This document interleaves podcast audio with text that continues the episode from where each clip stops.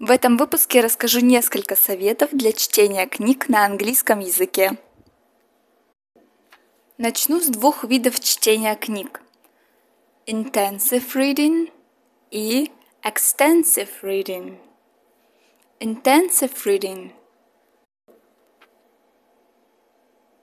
Intensive reading или изучающее чтение предусматривает максимальное полное погружение текст, точное понимание всей информации и ее осмысление.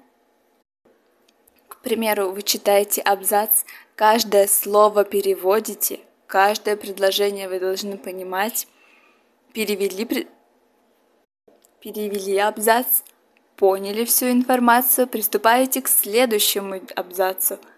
И так, и так продолжаете читать всю книгу полностью. Extensive reading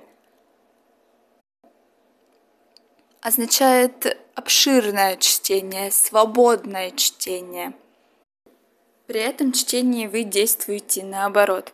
Читаете полностью книгу не переводя ни одного слова. Даже если вы ничего не понимаете, вы все равно продолжаете читать. Через несколько страниц вы все равно начнете понимать, что читаете. Вы все равно начнете понимать, что читаете. Но если какие-то слова повторяются, из страницы в страницу и вам неизвестно значение э, этого слова, вы можете посмотреть в словаре, но это не более двух-трех слов. Если вы поймали себя на мысли, что во время чтения вы отвлеклись, вы возвращаетесь снова к тому абзацу, на котором вы улетели в облака, и снова начинаете читать заново погруженно читаете текст.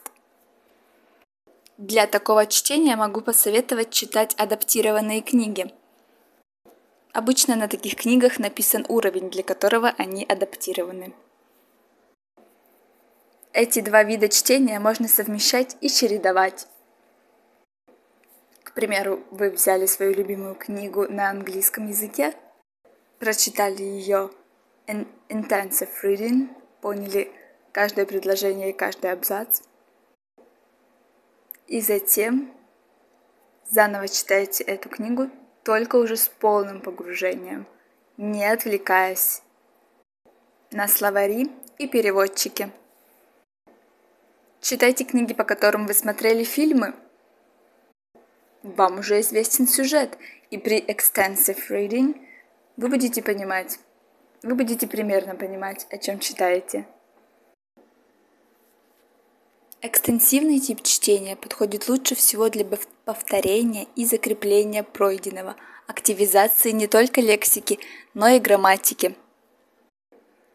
Интенсивное чтение подходит лучше всего для пополнения запас словарного запаса, так как часто роль таких текстов выполняют статьи или главы из книг, которые вы любите и знаете, или эти статьи, посвященные вашему хобби.